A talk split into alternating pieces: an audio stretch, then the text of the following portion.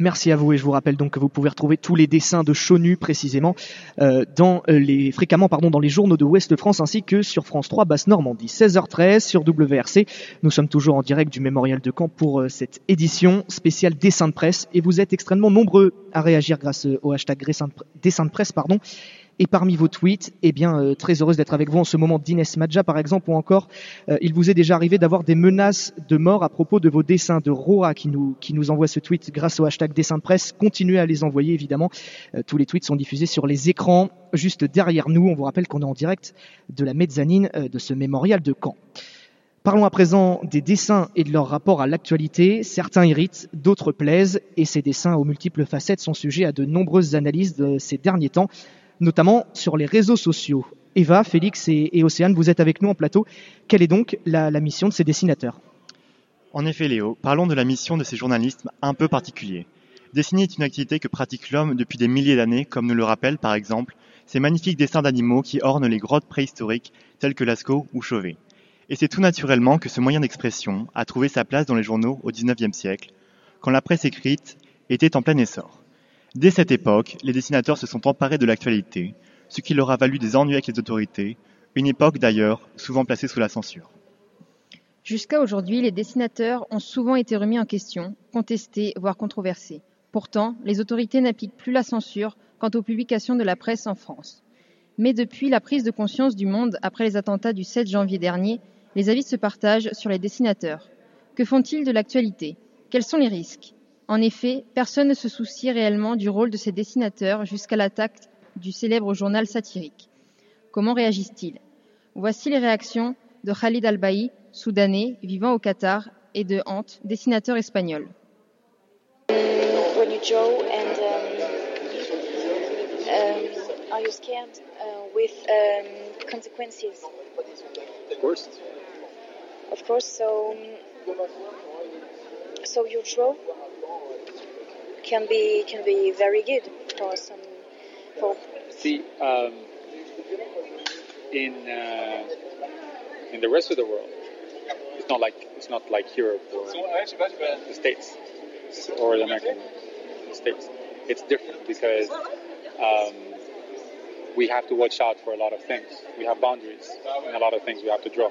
So we have to be smart about how we draw it what we say in a way that uh, you don't anger people in a way that you make people think. You know, other than saying that you're wrong, I'm right. I'm saying this is what I think. What do you think?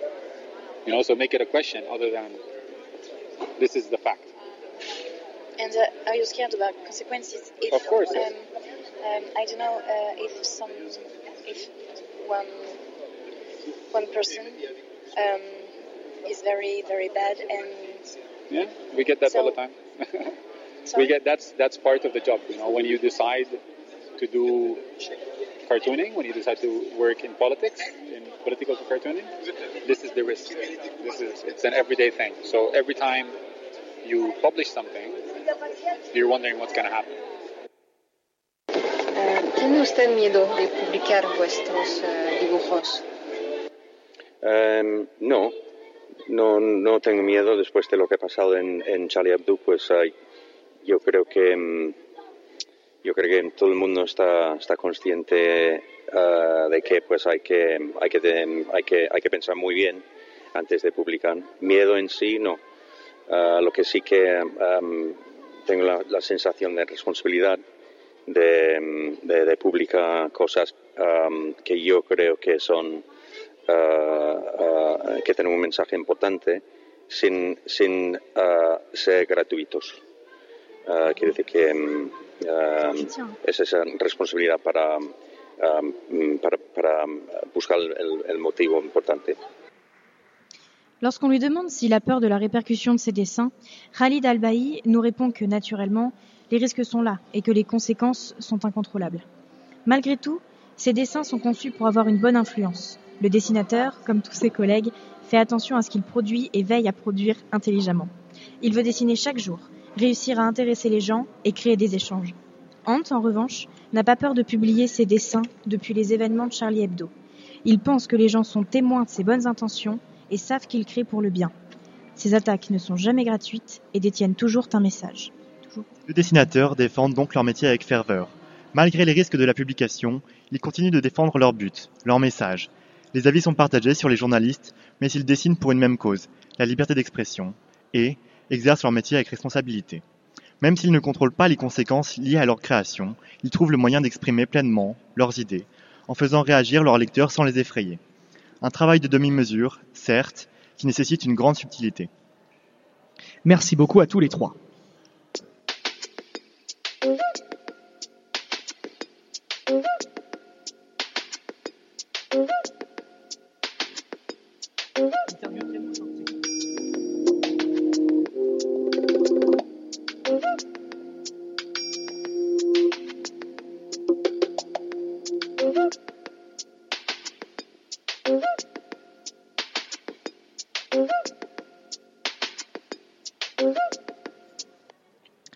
Intéressons-nous à présent au dessinateur Kianouch Ramezzani, cité ce matin par Stéphane Grimaldi comme une personne sans qui le, festival ne pourrait pas exister. Kianouch rapprochait ce matin les événements tragiques du 11 septembre avec ceux du, 7 janvier dans son dessin.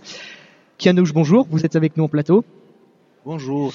Alexiane et Loana vont maintenant vous dresser le portrait de, vous-même, de, du, pardon, du caricaturiste iranien que vous êtes.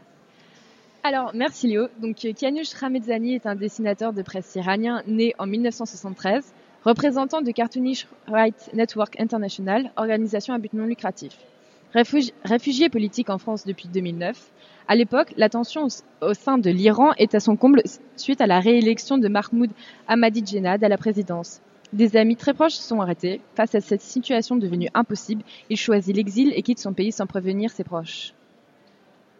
Les premiers temps sont difficiles dans un pays dont il ne maîtrise pas la langue. Accueilli chez des amis iraniens, il trouve finalement de l'aide grâce à Reporters sans frontières, obtient le statut de réfugié politique et trouve sa place au sein de la Maison des journalistes à Paris. Déconcerté par une technique de dessin très éloignée de ses habitudes, il trouve cependant ses marques et lance rapidement son premier projet d'exposition, nommé L'Exil, pour laquelle il invite des dessinateurs du monde entier. Ce défenseur des droits de l'homme travaille actuellement pour Courrier International et TV5 Monde. Il publie régulièrement sur son propre blog et croit en la liberté d'expression totale. Bonjour Kianouche, merci d'être parmi nous aujourd'hui. Merci à vous, bonjour. Nous allons donc commencer. Euh, première question, vous sentez-vous en sécurité considérant votre activité? Euh, Oui ou non, ça dépend. Euh, par rapport à l'Iran, oui, tout à fait, mais par rapport à la vraie définition de la sécurité, moi je pense qu'il y a risque partout. Vous arrive-t-il de ne pas publier une caricature de peur de dépasser les limites autorisées par la loi sur la liberté d'expression? En Iran, oui. Plusieurs fois. Presque toutes fois. Euh, la liberté d'expression vous, vous semble-t-elle un terme euh, approprié? N'a-t-elle pas ses limites? Oui, euh, en fait, la définition de la liberté d'expression, c'est une définition très exacte, et très claire. Moi, je ne comprends pas, par exemple, ici, je vois les gens qui parlent sur la liberté, mais après, ils ajoutent, mais euh, il y a les limites. Moi, je ne comprends pas. C'est pour ça, euh, vraiment, je crois que la liberté d'expression, c'est un droit très clair et c'est un droit fondamental et total. Donc vous pensez que vous ne vous autocensurez pas par conséquent? J'essaye. J'essaye parce que chaque société a euh, ses propres tabous. Et aussi, euh, il faut savoir qu'il y a des choix. Par exemple, euh, en tant que dessinateur, des fois, c'est nous qui choisissons un sujet et on refuse les autres sujets. C'est un choix, c'est une sélection. C'est pas pareil que, par exemple, autocensure. Mais malheureusement, autocensure existe entre, entre nous. Et il y a des dessinateurs euh, européens qui pratiquent autocensure régulièrement. C'est triste, mais c'est un partie de la vérité. Et donc, euh, de ce fait, selon vous, peut-on rire de tout? Ah, ça, euh, c'était en fait, c'est une question qui pour moi c'est trop généralisé parce que dessin de presse, c'est pas que pour rire. Des fois, c'est pour faire réfléchir. Des fois, c'est pour provoquer, pour poser des questions. Et par exemple, euh, L'exemple récent, c'est le dessin qui Chonu a fait. C'est pas du tout rigolo, mais c'est très efficace et ça, pose beaucoup de questions et récemment polémique aussi. Mais à mon avis, c'est un dessin très fort. C'est aussi c'est un dessin de presse. Mais si la question s'adresse à la liberté, je pense que oui, il ne faut pas se limiter. Et pensez-vous que la caricature touche plus facilement les lecteurs que le ferait un texte? Euh, Bien sûr, ça sera plus vite. Ça veut dire euh, la communication avec un dessin, c'est très très vite. C'est beaucoup plus vite que lire un article. Mais après, euh, vraiment, je, ne sais pas parce que moi, je lis beaucoup aussi. Moi, j'aime beaucoup lire des articles qui est intéressant, mais des fois, j'aime regarder des dessins je pense que les dos, ils sont nécessaires. Euh, on peut pas, je peux pas vraiment euh, les comparer. D'accord. Et euh, pensez-vous que la, excuse-moi, en quoi cette réunion des dessinateurs est-elle importante pour vous? Ah, d'abord parce que on, va arriver de continuer notre démarche professionnelle. Et aussi, c'est très difficile à rencontrer mes collègues parce qu'ils sont partout, ils sont très loin, chacun dans son pays, chez soi, parce que notre mm, carrière, c'est un, un, métier très individuel. On est seul, on travaille seul, isolé presque. Mais euh, dans ce type d'événement, on a la chance d'échanger, et parler, même rigoler, mais après, on va trouver beaucoup de... Comment on dit brainstorm en français? On va trouver beaucoup de brainstorm. Ça veut dire ça, ça nous évoque euh, de, trouver des idées génies ou bien des idées très très fraîches pour euh, notre démarche. D'accord, eh bien merci pour euh, le temps que vous, venez de nous concentrer et merci de continuer d'exercer ce métier dans lequel vous vous mettez en, danger tous les jours. Merci à vous. Je vous souhaite vraiment le progrès et voilà, très très très beaucoup de succès. Voilà. Merci beaucoup les filles et merci beaucoup Kianou. Je vous rappelle donc que vous travaillez pour euh, TV5 Monde et le Courrier International dans lequel nous pouvons retrouver vos, caricatures. Sans transition, passons euh, à une toute autre chose. Beaucoup de visiteurs, je vous le disais en titre, sont présents cet après-midi. Environ 450 élèves, notamment des collégiens et des lycéens bas normands. L'occasion pour les dessinateurs et dessinatrices de, de, partager leur métier et pour certaines personnes de venir défendre des idées, comme le philosophe Michel Onfray, que Félix, tu as pu interviewer à l'occasion de sa venue au mémorial. Effectivement, dans cette grande rencontre, dessinateurs et journalistes ne sont pas les seuls présents.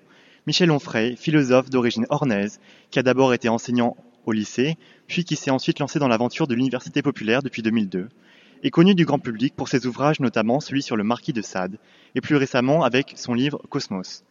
Il s'interrogera ce soir sur la question suivante. Le 7 janvier est-il notre 11 septembre? En compagnie de quelques dessinateurs présents ici, au mémorial de Caen. Entre deux interviews officielles, nous avons réussi à l'intercepter et à lui poser quelques questions.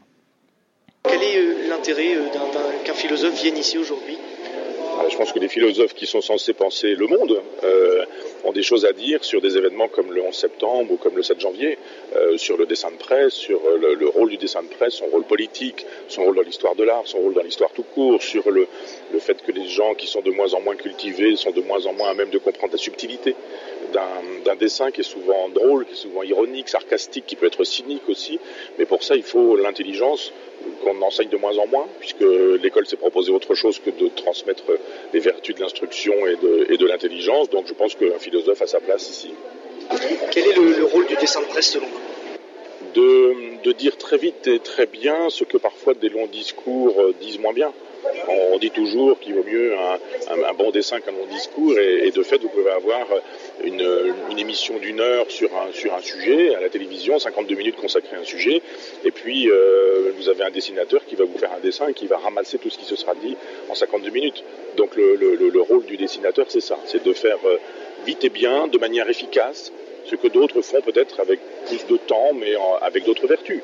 C'est-à-dire que les vertus du dessinateur ne sont pas les, vertus de, celui qui fait un, discours. Moi, je vais faire une conférence euh, tout à l'heure, elle va durer une heure et demie. Euh, je pense qu'Emmanuel Chonu pourra en faire juste un dessin. Alors évidemment, il ne dira pas tout ce que j'ai dit, mais euh, c'est chacun son support, chacun son domaine, mais pour dire, des choses et pour faire avancer les idées auxquelles on croit. justement vous parlez d'Emmanuel Chonu, est-ce que vous avez vu son dernier dessin concernant le, jeune Syrien sur la plage? Si c'est le cas, comment vous le trouvez ce dessin? Il a fait beaucoup polémique sur la toile. Vous, qu'est-ce que vous en pensez en tant que philosophe? D'abord, Emmanuel Chonu est un ami, donc je l'ai vu avant que le dessin ne paraisse. Euh, dans la presse. Ensuite, j'ai été tenu au courant par lui de tout ce qu'il a eu comme, euh, comme difficulté, tout ce qu'il a rencontré comme difficulté. Et puis, j'ai fait un texte aujourd'hui pour le défendre euh, en, en, une de, de West France. Donc, je connais le dessin. Et, effectivement, quand il m'a envoyé son dessin, je, ne connaissais pas encore la réalité de cet enfant. J'ai pris le train très tôt à Paris, pour Paris, je veux dire, et j'ai découvert son dessin que je n'ai pas trouvé très bon a priori parce que je ne savais pas à quoi ça renvoyait. Je me suis dit, bon, oui, d'accord, mais pourquoi? Enfin, je voyais bien que peut-être un enfant puis c'est après que, j'ai vu, en arrivant à Paris, euh, que j'ai vu cette image et que j'ai trouvé son dessin évidemment très intelligent, très subtil, très fort, très puissant, très efficace. Mais euh, il faut de la culture pour le comprendre. Cette façon de dire, euh, c'est la rentrée des classes, euh, ça, voulait dire en gros que nous, on s'occupait de notre rentrée des classes, donc ce qu'on appelle les marronniers à la télévision, vous savez, du genre les, les, cartables pèsent 10 kilos, les enfants sont allés à l'école avec leur maman, ils ont pleuré, etc. Ça, c'était nos, questions du jour, à nous, les Occidentaux, pendant que des enfants mouraient parce que des parents essayaient de quitter des pays où la guerre faisait rage. Donc c'était un discours, un discours extrêmement fort, extrêmement puissant, mais que, nombre de gens n'ont pas compris. Alors effectivement, il faut une culture pour comprendre des dessins. Si on n'a pas la culture, on les comprend pas. Et si on les comprend pas, on ne comprend pas qu'on ne les comprend pas non plus. C'est-à-dire qu'on a une idée, on a un avis, et on va trouver que c'est un dessin euh, raciste, que c'est un dessin xénophobe, que c'est un dessin islamophobe. Enfin, alors après ça, tout est possible. Donc je trouve ça assez euh, intéressant parce que ça permet de voir à quoi ressemble notre époque qui est devenue vraiment très inculte et surtout très fière de son inculture. Une dernière question. Euh, Pensez-vous qu'il y ait des solutions à cette méconnaissance de la de presse Ben oui, moi je crois à l'éducation, je crois à la culture, à la transmission, à l'instruction. Donc euh, à l'université populaire que j'ai créée en 2002, il y a un certain nombre de séminaires et cette année on va ouvrir un séminaire avec Emmanuel Chonu. Merci à Michel Onfray pour nous avoir accordé de son précieux temps. Si le sujet vous intéresse et si le cœur vous en dit, il sera là au mémorial de Caen à 19h et vous aurez tout le loisir de l'écouter et de le réécouter encore sur, sur Internet. Merci beaucoup Félix pour cette interview enregistrée sur les coups de midi. 16h31 sur WRC et c'est ainsi que se termine cette émission en direct du mémorial de Caen. Merci de nous avoir suivis. On remercie toutes les équipes qui ont travaillé sur cette édition. Alexiane, Colline, Luna, Morgane, Félix, Océane et Eva. Nous remercions également Céline, pardon, Emmanuel, Anne-Sophie et Romy à la coordination et à la réalisation de cette émission. Quant à nous, on se dit à très vite sur les ondes de WRC, la radio du Clémy de Basse-Normandie.